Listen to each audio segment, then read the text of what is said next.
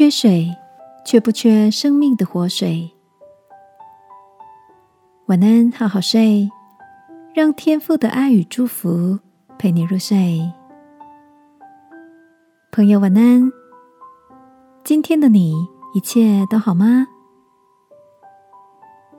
这个春天雨量短缺，好友 Johnny 居住的地区开始限水了。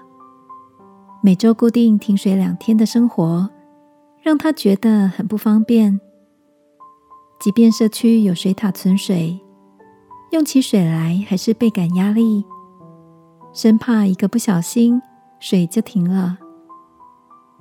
Johnny 很会写书法，他笑着说：“最近在写朱熹的《活水亭观书有感》，写到最后两句。”问渠哪得清如许？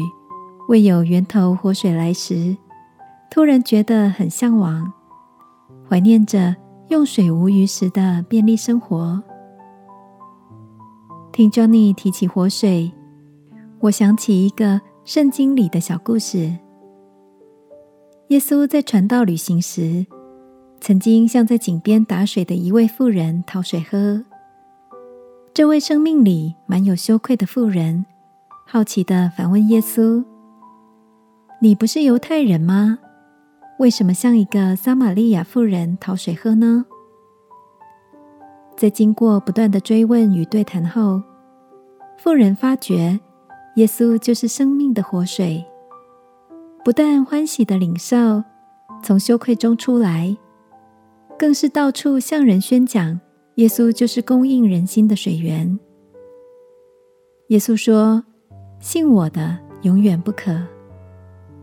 外面的缺水，需要上帝从天上降下雨水来；而心灵里面的干渴，也没有办法透过物质享受、消费娱乐来解除。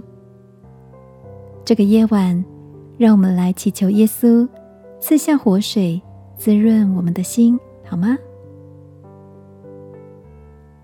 亲爱的天父。我承认我的生命需要耶稣滋润我干渴的心灵。祷告，奉耶稣基督的名，阿门。